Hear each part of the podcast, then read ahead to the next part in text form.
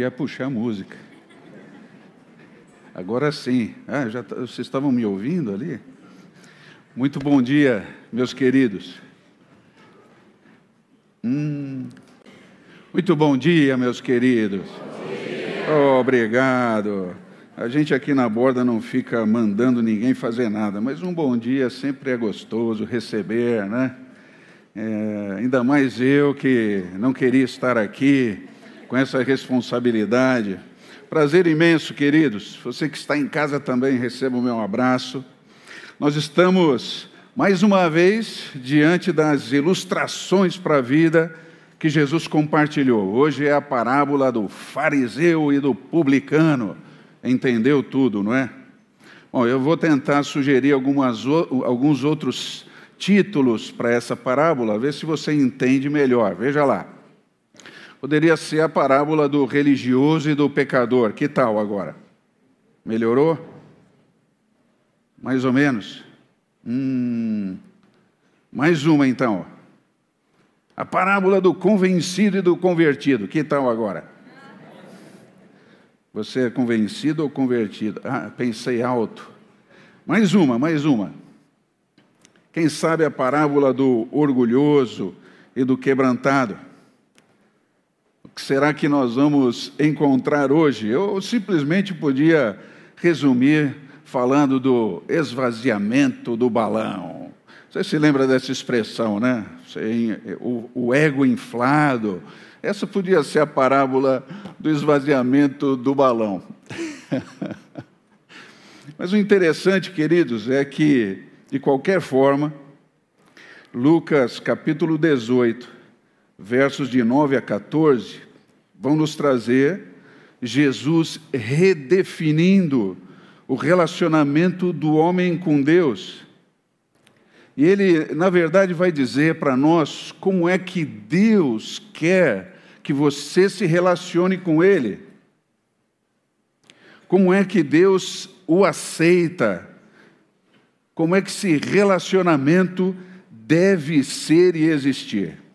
Portanto, convido você para ir comigo a Lucas 18, de 9 a 14, para descobrirmos que redefinição é essa de relacionamento com Deus.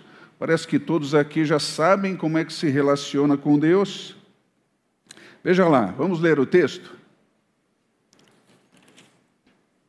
Em seguida, Jesus contou a seguinte parábola àqueles que confiavam em sua própria justiça e desprezavam os demais. E aí vai começar a parábola agora. Dois homens foram ao templo orar. Um deles era fariseu e o outro cobrador de impostos. O fariseu em pé fazia esta oração: Oh, eu te agradeço, Deus, porque eu não sou como as demais pessoas, desonestas, pecadoras, adúlteras. E com certeza não sou como aquele cobrador de impostos ali. O senhor se lembra, eu jejuo duas vezes por semana e dou o dízimo de tudo que ganho.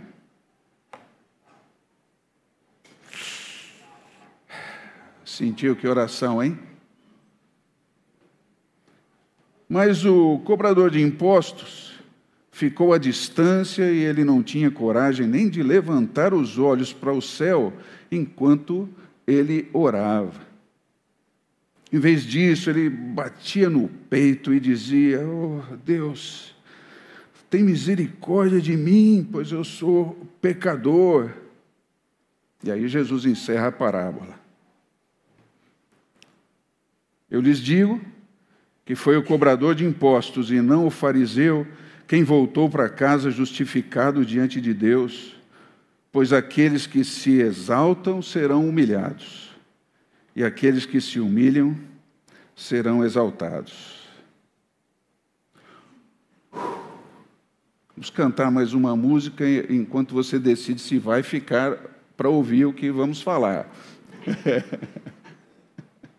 Você vai ver que Jesus, queridos, vai ilustrar, vocês verão, queridos, que Jesus vai ilustrar dois conceitos relacionais que precisam ser redefinidos na nossa mente, no nosso coração, quando o assunto é relacionamento com Deus. Tradicionalmente, temos definições sobre como devemos nos relacionar com Deus, e nessa parábola, Jesus se relaciona com gente que achava que sabia como é que se conversa com Deus, como é que Deus me recebe, como eu vou à presença de Deus, se ela está lá, se está aqui. E aí ele vai começar a redefinir esses conceitos de relacionamento. E no texto, se você quiser verificar, vai encontrá-los como confiança e desprezo. Dois conceitos relacionais essenciais para quem quer entender como é que se como é que uma pessoa se relaciona com Deus em bases divinas, como Deus quer se relacionar. E a figura que você vê aí na tela mostra confiança demais, não é verdade? Nas suas próprias capacidades. E você já pode perceber qual vai ser o resultado que esse homem aí vai alcançar do seu salto de fé. e nós vamos ver isso se evidenciando, queridos, no relacionamento com Deus dentro da parábola. Vamos lá. Você vai perceber que o contexto maior dessa passagem bíblica trata de oração. É, o nosso texto também fala de oração, mas se você prestou atenção na leitura, percebeu que Jesus não está falando daquela oração que é feita em casa, num lugar particular de devoção, mas ele está falando de um ambiente de adoração pública. Eles subiram ao templo para orar, num momento de reunião, onde todo mundo ia. Eu penso que isso nos aproxima demais da realidade eh, desse contexto da parábola, porque nós aqui também viemos hoje trazer nossas orações, nosso coração, conversar com Deus, não é verdade? É, é, é ou não? Balance a cabeça aí, pelo menos, para eu ver. Muito bom. Então você vai perceber também que ambos, nesse texto, demonstraram confiança relacional em sua oração. Quem faz oração demonstra confiança num relacionamento. Só que o foco desses dois homens são total, é, é, totalmente diferente. O foco do fariseu é diferente do foco do cobrador de impostos. O, o foco do religioso é completamente diferente do foco do pecador. O foco do convencido é totalmente diferente do foco do convertido.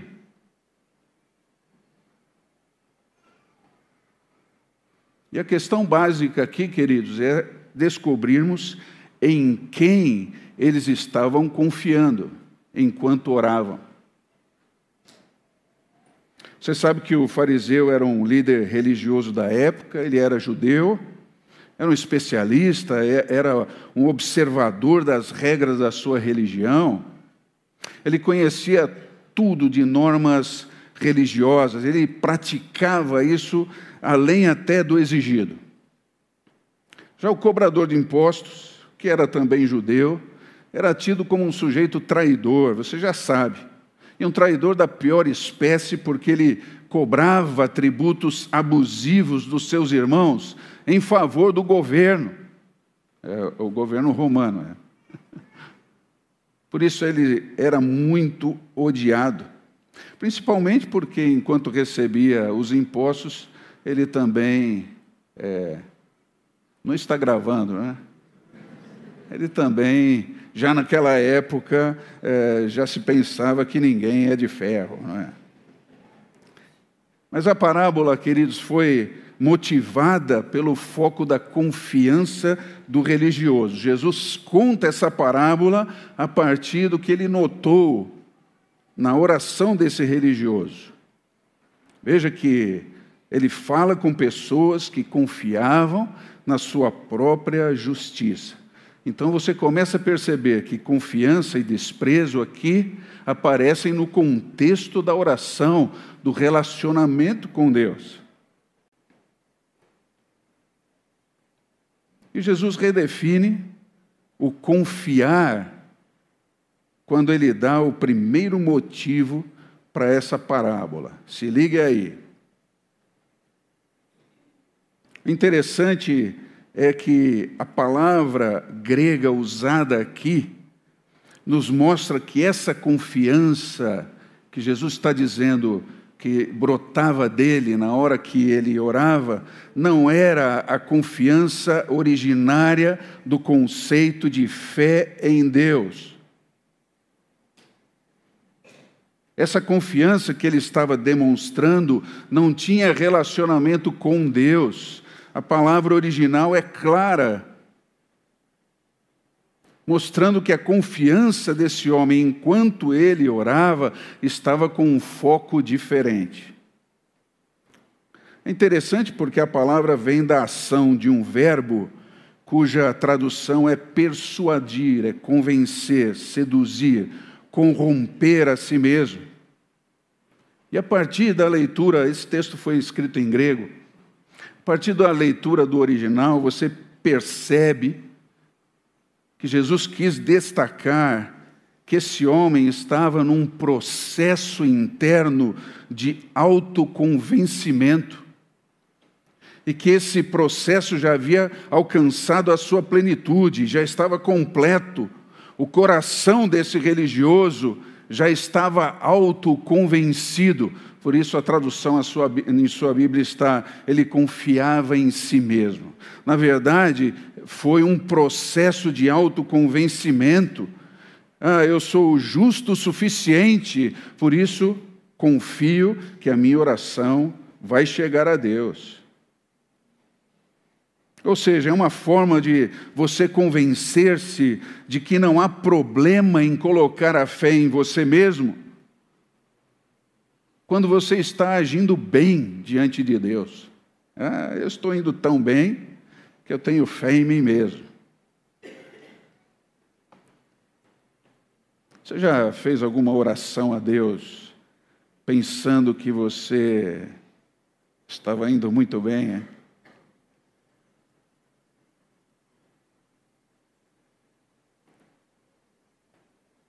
Infelizmente, queridos, esse não é o padrão de reflexão vindo da prática da Bíblia e não vai fazer você aceitável para com Deus.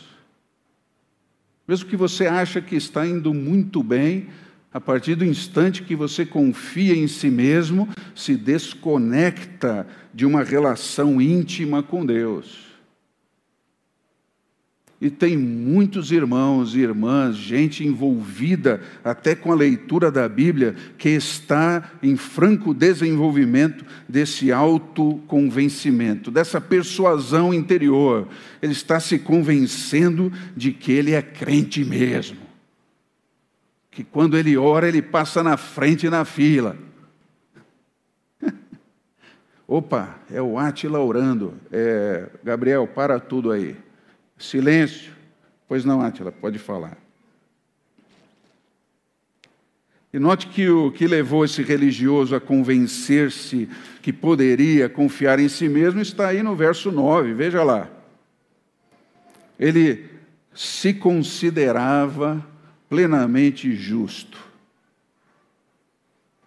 Ele se via como alguém merecedor da misericórdia de Deus, porque ele estava cumprindo as práticas religiosas. E se você notou na leitura, ele fazia muito mais do que o que a religião exigia. Versos 11 e 12. Já lemos, ele diz: Eu não sou como os outros.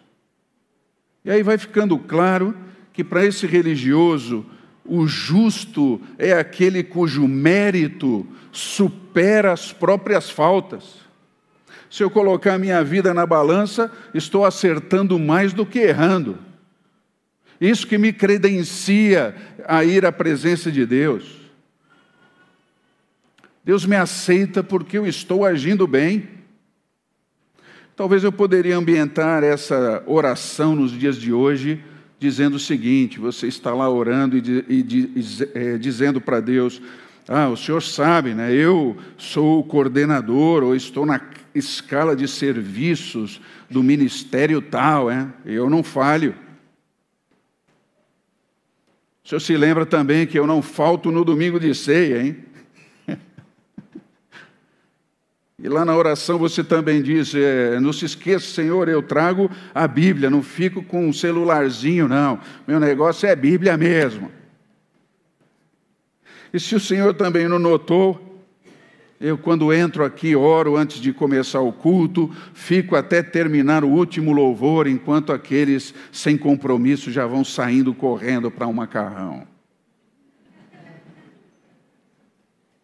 Outra coisa que eu faço, Senhor, eu sorrio e falo com a maioria das pessoas. O Senhor sabe, alguns não dá, mas é a maioria. Amém? É o Senhor mesmo. É.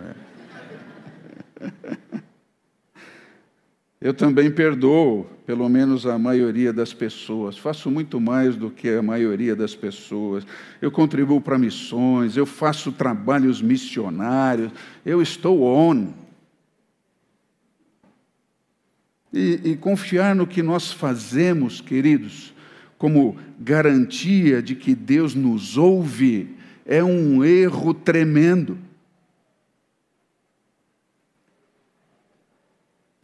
Ser para Deus sempre virá antes do fazer para Deus e nunca isso muda de prioridade.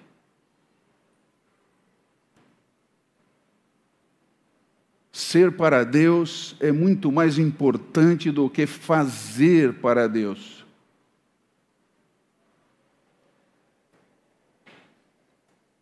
Qualquer ação que se faça nesse âmbito do relacionamento com Deus, mas sem a motivação, sem a, a coerência que Ele mesmo diz que você deve ter, entenda, é completamente inútil. Então também não basta você dizer, eu vim trazer o, o meu melhor para Deus. O que o religioso precisa perguntar-se é se o seu melhor é o que Deus quer receber.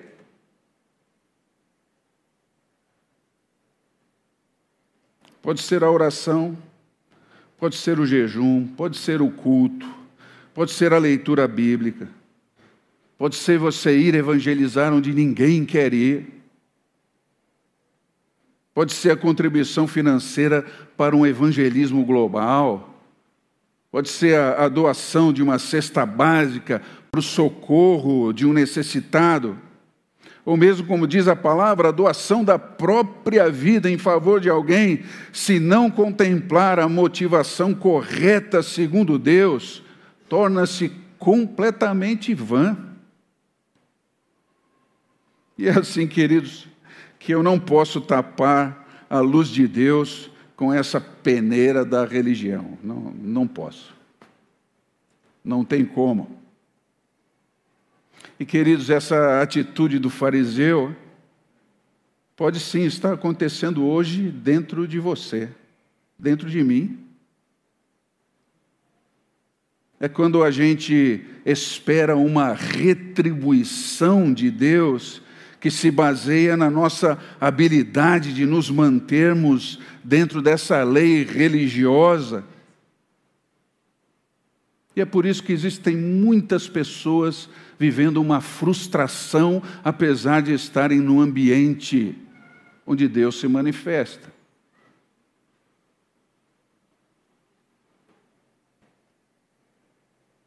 Agora, nós sabemos que um religioso consegue transformar os princípios de vida de Deus em regras, simples regras de procedimento. O religioso consegue transformar a vida que está dentro da Bíblia num catecismo, uma teologia sistematizada, infalível para ele. Porque a religião, queridos, dá poder de controle e faz do homem o centro da sua fé, entenda isso. E aí que você encontra as pessoas tentando manipular o mágico, o sobrenatural. Vem, vem comigo que a minha oração é, e eu faço, eu sou. Se você for lá, vai encontrar. Aqui é frio, lá é quente, e assim por diante.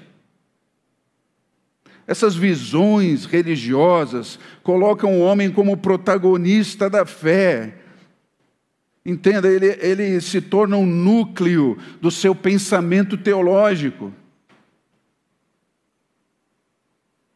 Em última análise, em última análise, ele é a razão de existir do próprio Deus. é por isso que você vê o sujeito dizendo: Venha hoje à noite. É um encontro marcado entre você e Deus. Eu estarei aqui, logo Deus estará também. Oh. Nessa visão religiosa, perceba, Deus é que depende dele, do religioso. Que nessa visão não haveria alguém mais confiável para exercer fé em Deus do que o religioso. Se eu não estiver aqui, Deus não vai ser admirado, não vai ser louvado. Sou eu que faço Deus ser Deus. E assim é a religião e o religioso que hoje vão criando um Deus à sua imagem e semelhança.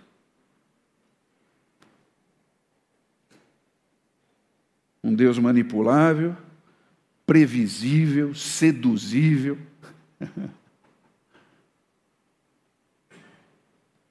um Deus mais humano que divino, mais com cara de Deus grego do que Deus da Bíblia. Jesus diz que aquela oração do religioso era para ele mesmo, porque Deus não se relaciona com gente orgulhosa, que se exalta naquilo de bom que faz. Eu estou a 30. Ai.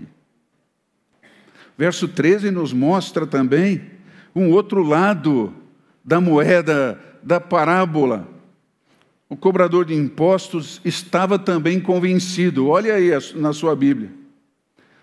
Só que ele estava plenamente convencido de que ele não podia confiar em si mesmo. É uma abordagem completamente diferente. Nem no que ele estava fazendo na religião. Afinal, ele estava lá no templo orando. Então não é um incrédulo aqui, não. É um sujeito que está buscando um caminho em Deus só que ele se admite pecador, ele bate no peito, um sinal claro no Oriente de que a pessoa está muito mal, que ela entendeu a natureza dela mesma, do seu pecado, do, da tristeza que é estar separado de Deus, bate no peito, é um sinal de quebrantamento. E justamente, queridos, era essa a autoconsciência que Jesus estava destacando como vontade de Deus. É aí que você tem que chegar, querido. Então não confie na sua capacidade de agradar a Deus. Não confie. Se você está muito seguro se agarrando nos ditames de uma religião, ah, porque se orar assim, se jejuar assado, se eh, eh, esqueça isso.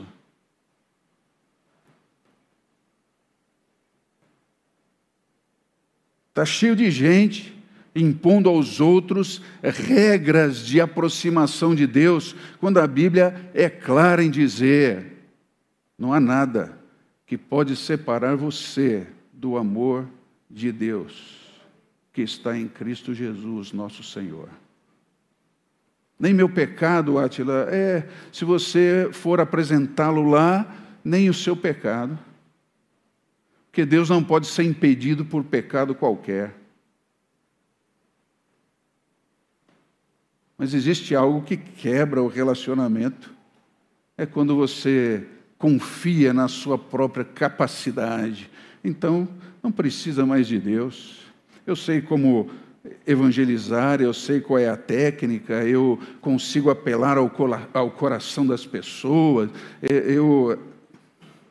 Esquece de você. Para de confiar em você e comece a pensar no que Deus quer como relacionamento de verdade. O segundo conceito relacional, ilustrado aqui na parábola por Jesus, e que precisa ser redefinido na nossa mente, no nosso coração, quando queremos buscar a Deus, ter um relacionamento verdadeiro, íntimo com Deus, é o desprezo. E chegamos aos versos 9 e 11.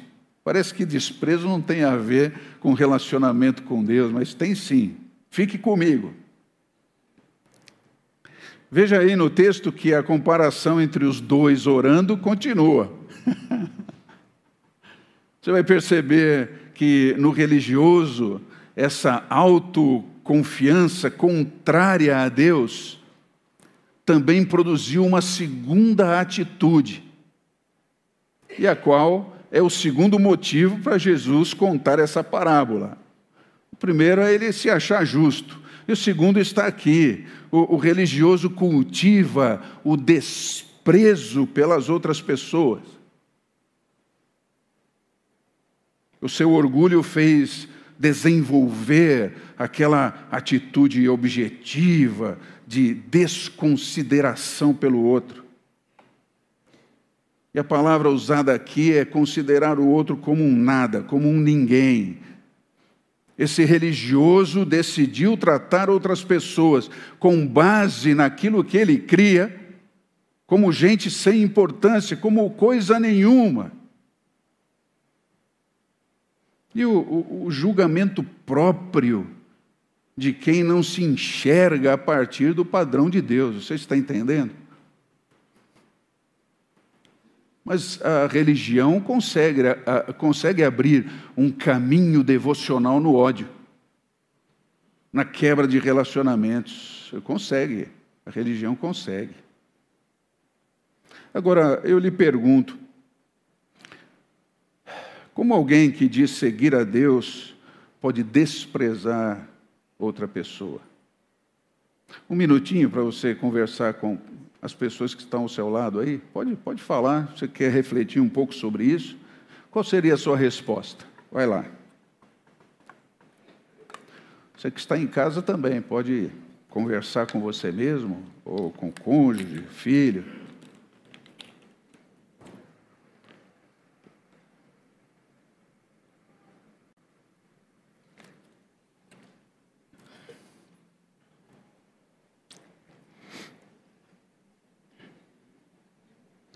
Como alguém que diz seguir a Deus pode desprezar outra pessoa?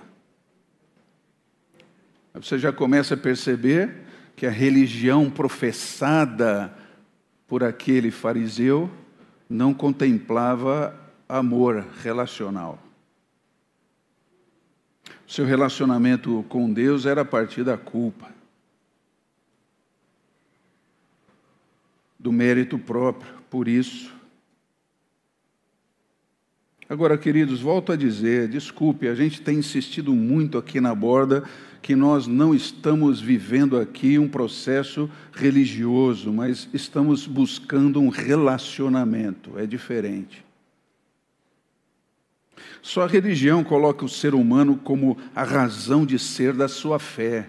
Basta você ligar sua televisão, o seu rádio, você vai ouvir isso o tempo todo dos eh, eh, dos influencers de teologia da, uh, da internet afora.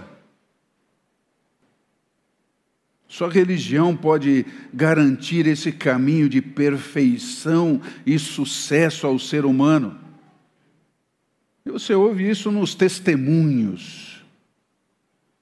E sempre ligado a um sucesso financeiro, você percebe isso? Antes eu era como você, tinha esse carrinho ruim. Hoje não, eu tenho esse carrinho de bebê que tem frigobar, tem ducha, tem. Porque eu fui fiel. Se você for fiel, já ouviu isso em algum lugar? E mais, a religião insiste que o homem pode chegar aonde Deus está. Esse caminho de perfeição, de novo, de sucesso, mesmo uh, quando essa pessoa religiosa está agindo contra a vontade de Deus, ainda existe espaço na religião para dizer: é, nas entrelinhas você está certo, continue. Incentiva o sujeito a ir contra a vontade do Deus que ela mesma pretende exaltar. É uma coisa fora de qualquer é, consciência.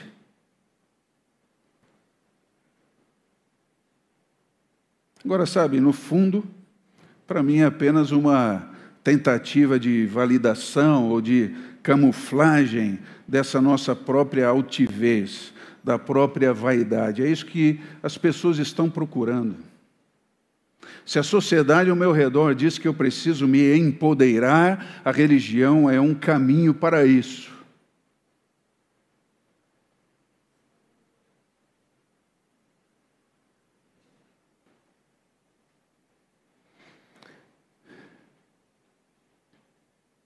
Infelizmente, o nosso país está mergulhado em uma teologia de prosperidade. Mesmo igrejas históricas têm abandonado a, a leitura lúcida da palavra para se agarrar a ditames religiosos que pretensamente ligam a pessoa a Deus. caminho do fariseu, não é possível nesse caminho se encontrar com Deus. Agora, se você olhar de novo para o texto, vai perceber que o cobrador de impostos entendeu que ele também devia desprezar. Enquanto o religioso despreza outras pessoas, por não serem tão boas quanto ele, ou não estarem fazendo tanto quanto ele faz, de ser tão espiritual quanto ele é, uh, tão forte, tão uh, ligado ao sobrenatural como ele. O cobrador de impostos também entendeu que ele precisava pegar o caminho do desprezo, só que era o desprezo pelo seu próprio pecado, o pecado que estava no seu coração. Por isso que, de novo, ele batia no peito em sinal de quebrantamento. Agora é muito interessante que a palavra que o cobrador de impostos diz na sua oração não é igual ao termo comum para misericórdia no Novo Testamento. A oração dele foi traduzida por misericórdia, tem misericórdia de mim. Mas, literalmente, se eu fosse fazer a tradução a partir do texto grego, você vai se encontrar com essa tradução aí. A palavra que ele menciona diante de Deus é expiação pelo pecado. Ou seja, era um sacrifício eficaz, substitutivo. Alguém precisava assumir o lugar do pecador para absolvê-lo dos seus pecados, porque ele não tinha condição de fazê-lo. cobrador de impostos chegou à consciência de Davi no Salmo 51. Puxa, eu sei que o que o Senhor quer é um coração quebrantado, contrito, não o desprezarás. Literalmente ele diz: Ó oh, Senhor, faça expiação por mim, sou o pecador. Você já orou assim? dá um certo incômodo, não é? Outro dia um adolescente me perguntou qual era a palavra que eu mais falava para Deus. Você quer em grego ou em hebraico? Não, em português mesmo. Ah, sim. É, é, me perdoe. Essa é a palavra que eu mais falo para Deus.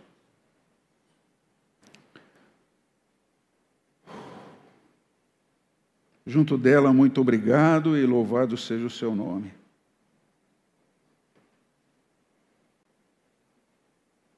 Mas só faz essa oração quem está realmente quebrantado, queridos. Quem está cheio de justiça própria, de orgulho, muitas vezes orgulho ferido, se utiliza do caminho da religião para se autopromover. Agora, abaixo de Deus, todos aqui são iguais. E o resultado prático dessa parábola é agora exposto como um princípio espiritual claro ali no versículo 14. E eu pergunto para vocês aqui hoje, quem, quem voltou para casa justificado? Quem voltou para casa perdoado? Quem voltou para casa acolhido por Deus? Foi o, o justo religioso, quem não falha, cheio de medalhas, de comendas religiosas para mostrar? Quem voltou acolhido por Deus foi o pecador, que ansiou por receber a dádiva do perdão da parte de Deus, enquanto o religioso achava que já havia conquistado. Agora, queridos, pessoas ao redor de Jesus estavam confiando na sua própria justiça para encontrarem salvação, perdão, transformação de vida. Ah, é, eu consigo, se o Senhor me der uma forcinha, eu consigo. É, a minha fé é que faz tudo acontecer. Não, é, isso é um erro, é um erro religioso. Não é a sua fé que tem poder, é o Deus onde você deposita a sua fé, que tem todo o poder de transformação, de renovação. Mas é preciso que você redefina dentro da sua alma a, a maneira como você se aproxima desse Senhor.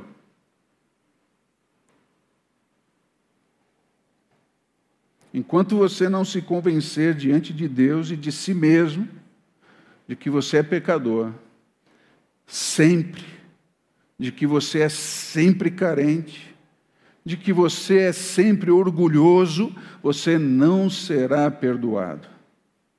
Você não será acolhido pelo Senhor. Ele deixou isso claro no versículo 14.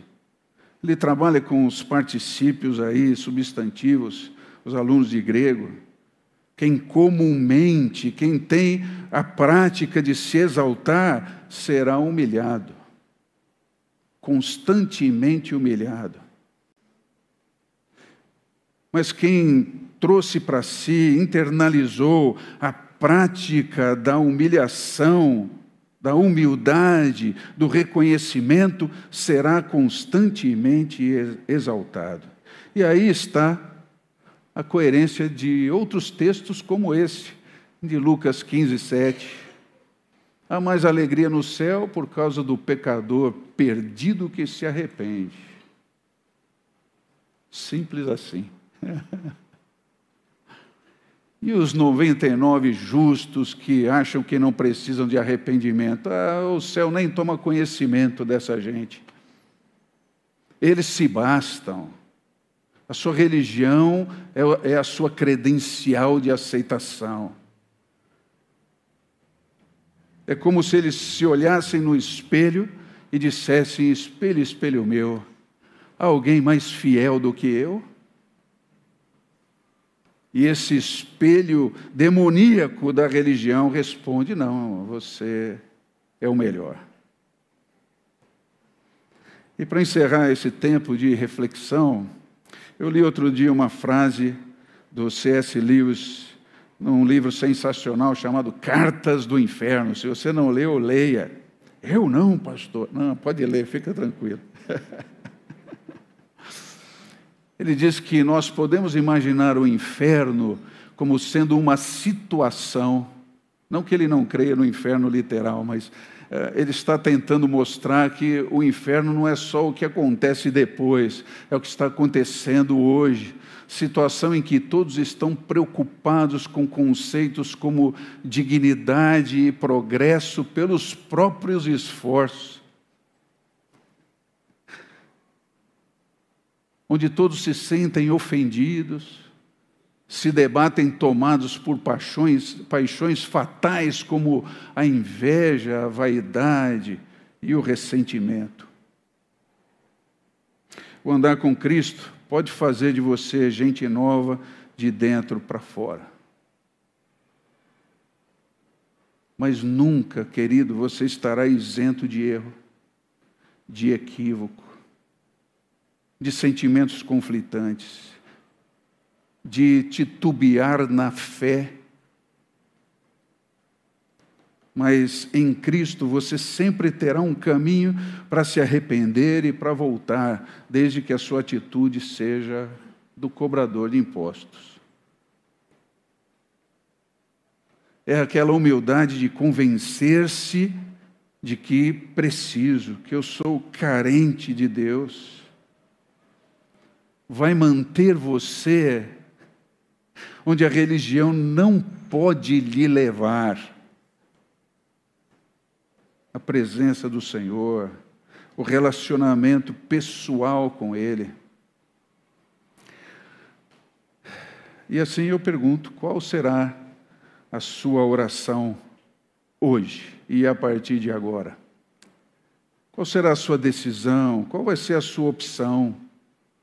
Você vai continuar abraçado a esse engano do autoconvencimento, de que você é suficiente dentro do que faz para Deus e que a sua oração só é ouvida porque você merece?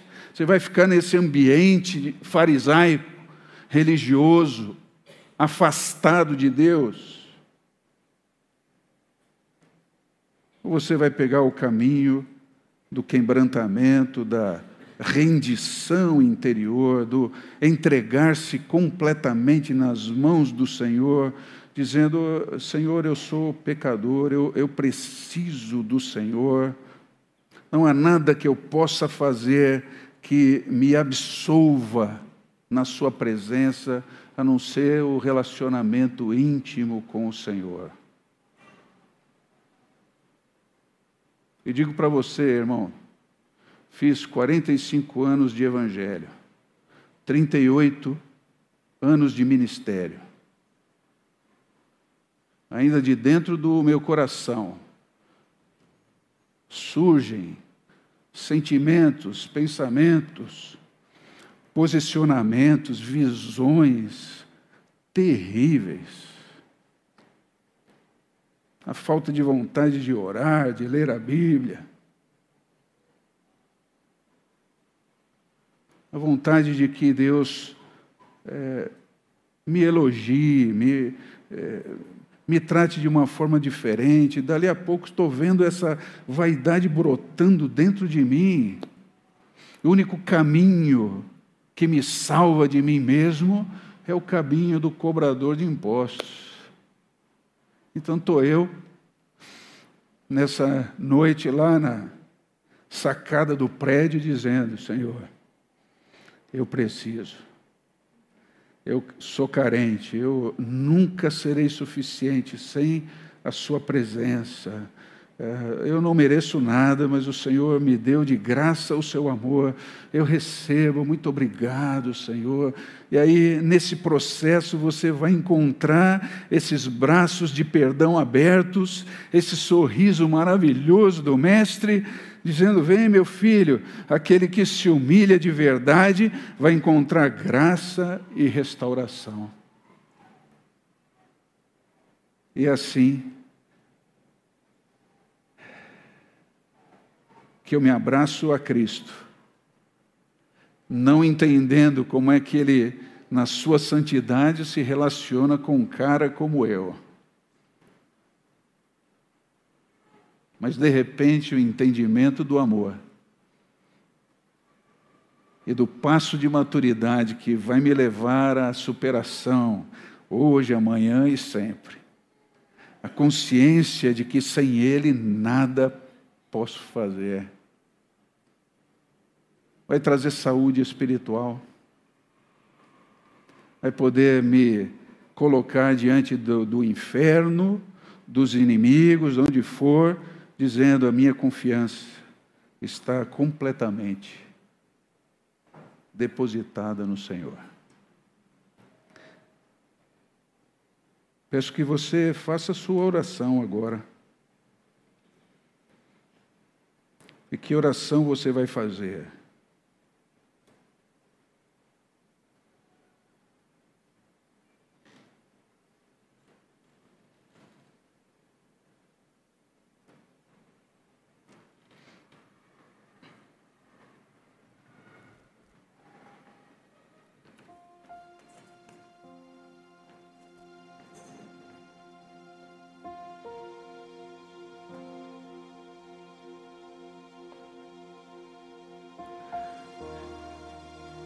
Obrigado, Senhor, pelo seu amor incompreensível que abre os braços para mim e para centenas de milhares. Com amor, graça, misericórdia.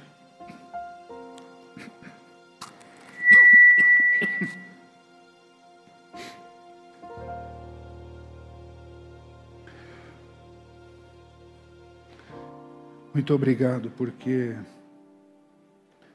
encontro no Senhor sempre o acolhimento, o abraço e a conscientização. Obrigado por mais essa ilustração para a vida. Que nós aqui, família da borda, como família e cada filho individualmente do Senhor, possamos expressar o relacionamento e não a religião, o esvaziamento e não o orgulho, para o louvor da Sua glória. Em nome de Jesus oramos. Que assim seja. Será que você pode dar um abraço na pessoa ao seu lado? Vamos viver essa verdade.